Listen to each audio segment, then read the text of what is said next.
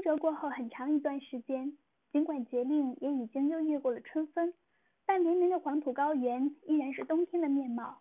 山野里草木枯黑，一片荒凉。只是夜晚的时间倒明显的缩短了。一直到了四月初，清明节的前一天，突然刮起了一场铺天盖地的大黄风，风刮得昏天黑地，甚至大白天都要在房子里点亮灯。根据往常的经验。这场黄风是天气变暖的先兆。是的，从节令来看，也应该有些春天的迹象了。清明那一天，黄风停了，但天空仍然弥漫着尘埃，灰蒙蒙一片，笼罩着大地。以后紧挨着的几天，气候突然转暖了。人们惊讶地发现，街头和河岸边的柳树不知不觉地抽出了绿丝，桃杏树的。枝头也已经缀满了粉红色的花蕾。如果细心留看，那向阳山坡的枯草间已经冒出了一些青草的嫩芽，同时还有些别的树木的枝条也开始泛出鲜亮的活色，鼓起了青春的暴蕾，像刚开始发育的姑娘一样令人悦目。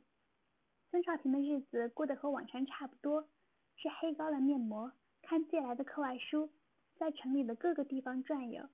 他继续把看完的书又借给郝红梅看，他们两个现在的交往，倒比开始时自然多了，并且对对方的一些情况也有所了解。时间长了一些，班上同学之间也开始变得熟悉起来。他和乡里来的一些较贫困的学生初步建立起了某种友好关系。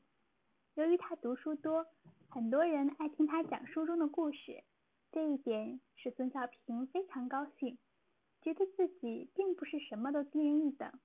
加上气候变暖，校园里已经桃红柳绿，他的心情开朗了许多。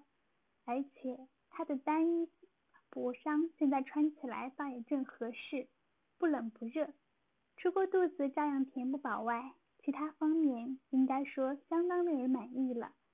这天下午劳动。全班学生在学校后面的一条拐沟里挖他们班种的地，不到一个小时，孙少平就感到饿得头昏眼花。他有气无力地抡着撅头，尽量使自己不落在别人的后面。好不容易熬到快要收工的时候，他们村的润生突然来到他眼前，说：“少平，我姐中午来找我说让我把你带上，下午到我二爸家去一下。”他说有个事儿要跟你说，我姐还说让你下午别在学校灶上吃，到我二爸家里去吃。润生说完这话，就又回到他挖地的地方去了。孙少平一下子被这意外的邀请弄得不知所措。润生的姐姐叫他有什么事儿呢？而且还叫他到他二爸家去，这使他感到惶恐不安。润生他二爸是县。革委会的副主任，在县上可是一个大人物。有时他二爸路过回村子，坐的都是吉普车呢。记得当时他常常想走进去看看停在公路边上的小车，都吓得不敢去。何况现在要叫他去他们家吃饭呢？不过他对润生的姐姐润叶倒怀有一种亲切的感情。尽管润叶他爸是他们村的支部书记，他二爸又是县上的领导，门第当然要高得多。但润叶姐不管对村里的什么人都特别好，而最主要的是，润叶姐小时候和他大哥一块耍大，又一起念书念到小学。后来润叶姐到县城上了中学，而哥哥因为家穷回村当了农民，但润叶姐对哥哥还像以前一样好。后来，润叶姐在县上的城关小学教了书，成了公家人。每次回村来，还总要到他们家来串门，和哥哥拉家常话。他每次来他们家都不空手，总要给他祖母带一些城里买的吃食。最叫全村人惊讶的是，他每次回村来，还提着点心去看望花他户族里一个傻瓜叔叔田二。田二自己傻不说。还有个傻儿子，他俩经常在窑里尿尿，臭气熏天。村里人一般谁也不去他家，而润叶姐却常常提着点心去看他们，这不得不叫全村人夸赞他的德行了。相比之下，润叶他爸倒没有他在村里威信高。由于少平的父亲和哥哥性子都很耿直，少不了常和书记顶顶碰碰，因此他们两家的关系并不怎么好。但润叶姐却始终和他们家保持着一种亲密关系。也许因为这一点，平时书记才没有过分的和他们一家人过不去。少平在内心一直对润叶姐充满了尊敬和感激。按说，润叶姐润叶姐要求他的事，他都应该按他说的做。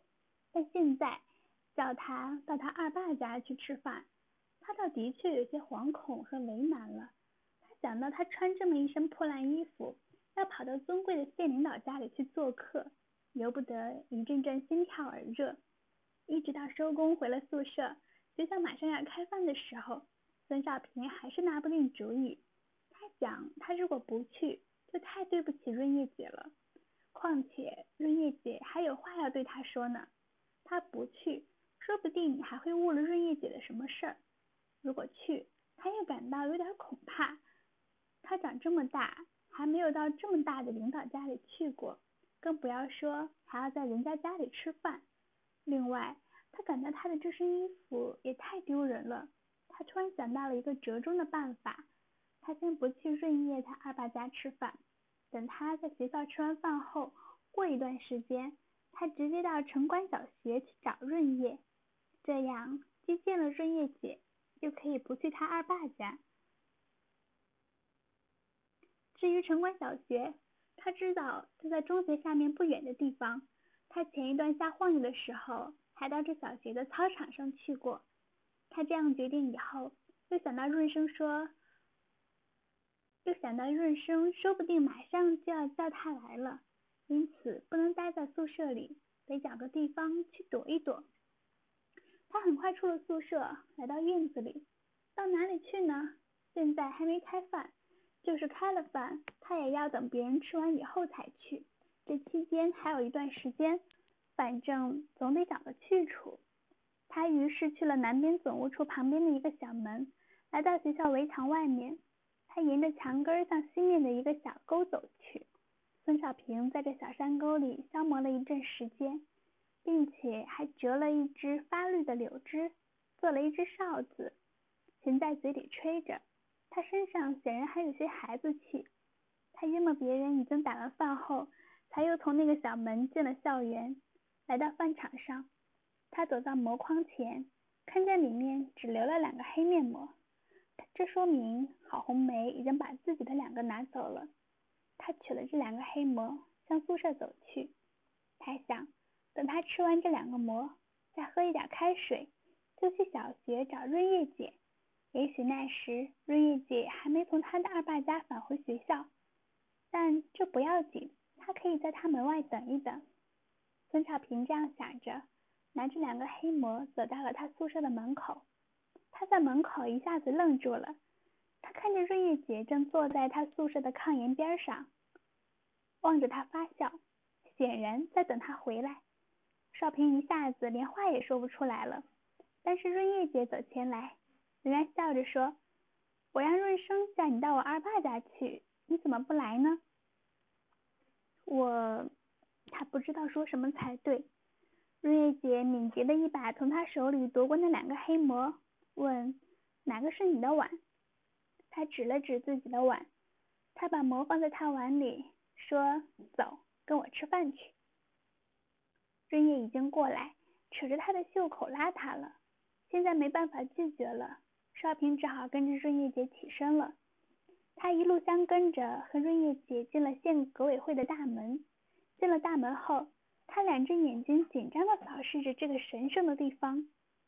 县革委会一层层窑洞沿着一个小斜坡一行行排上去，最上面蹲着一座大礼堂，给人一种非常壮观的景象。在晚上，要是所有的窑洞都亮起灯火，简直就像一座宏伟的大厦。现在，少平看见最上面一排窑洞的砖墙边上，润生探出半截身子，正看着他们往上走。润生抽着纸烟，不老练的弹着烟灰。田福堂的这个宝贝儿子刚一进城，就把干部子弟的派事都学会了。少平跟润叶进了他二爸家的院子，润生走过来对他说：“我到宿舍找了你两回，你到哪里去了？”少平有点不好意思，说：“我去给学校还钧头去了。”他一边撒谎，一边瞥了一眼这家著名人物的院子，一共四孔窑洞。一个不大的独院，墙那边看来还住着另外几家领导，格局和这院子一模一样。院子东边有个小房，旁边垒一块炭块，显然是厨房。院子西边有个小花坛，一位穿灰毛线衣的人正拿着铁锨翻土。他以为这就是润叶他二爸，仔细一看，是位头发花白的老干部，他并没见过。他心慌意乱的跟着润叶进了边上的一孔窑洞。润生说他要去看电影，和他打了个照面就走了。润叶让他坐在一个方桌前，接着就出去为他张罗饭了。现在他一个人坐在这陌生的地方，心还在咚咚的跳着，两只手似乎没个搁处，只好规规矩矩的放在自己的膝盖上。还好这屋子里没人。他环顾四周。发现这窑洞里不盘炕，放着一些箱子、柜子和其他杂物。窑洞不小，留出很大一块空间。这张方桌的四周摆着一圈椅子、凳子，显然是专门吃饭的地方。正在这时，他听见外面有个女的和润叶说话，听见润叶叫这人二妈，少平便知道这是田主任的爱人。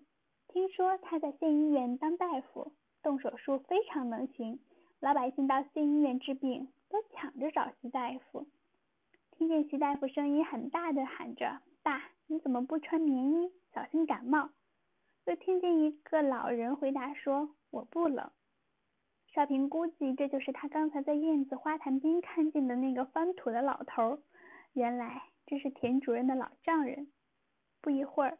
润叶便端着一个大红油漆盘子进来了，他赶忙站起来。润叶把盘子放在方桌上，然后把一大碗猪肉烩粉条放在他面前，接着又把一盘雪白的馒头也放在了桌子上。他亲切地用手碰了碰他的胳膊，说：“快坐下吃，我们已经吃过了。你吃你的，我出去刷一下碗筷。不要怕，好好吃。我知道你在学校吃不好。”他拿着木盘出去了。孙少平的喉眼骨剧烈的耸动起来，肉菜和白馍的香味使他有些眩晕。他坐下来，拿着筷子，先长长的吐了一口气。他什么也不想了，闷着头大口大口的吃起来。感谢润叶姐把他一个人留在这里，否则他吃这顿饭会有多别扭。他把一大碗猪肉粉条刨个精光。而且还吞咽了五个馒头。他本来还可以吃两个馒头，但克制住了。这已经吃的不像话了。他放下碗筷，感到肚子隐隐的有些不舒服。他吃的太多太快了，他那消化高粱面膜的胃口经不住这种意外的宠爱。他从凳子上立起身来，在脚地上走了两步。这时，润叶姐进来了。她后面还跟进来一个姑娘，对她笑了笑。润叶姐对她说：“这是小霞，我二爸的女子，你不认识？她也是才上高中的。你和润生是一个班的吧？”田小霞大方的问他。嗯。少平一下子感到脸像炭火一般发烫。他首先意识到的是他的一身脏烂衣服。他站在这个又洋又俊、穿戴漂亮的女同学面前。觉得自己就像一个叫花子到他家门上讨吃来了。润叶收拾他的碗筷，小霞热情的给他泡茶。小霞把茶杯放在他面前，说：“咱们是一个村的老乡，你以后没事儿就到我们家来玩。我长了十七岁，还没回过咱村呢。什么时间我跟你和润生一起回一次咱们双水村？我是高一二班的。”听润生说，咱村还来了两个同学，都分在高一一班，也没去认识你们。你看我这个老乡真是太不像话了。小霞用一口标准的普通话连说带笑，她的性格很开朗，一看就知道人家是见过大世面的人。少平同时发现田小霞外面的衫子竟然像男生一样披着，这使他感到无比惊讶。他立在脚地上，仍然紧张的火烧火燎。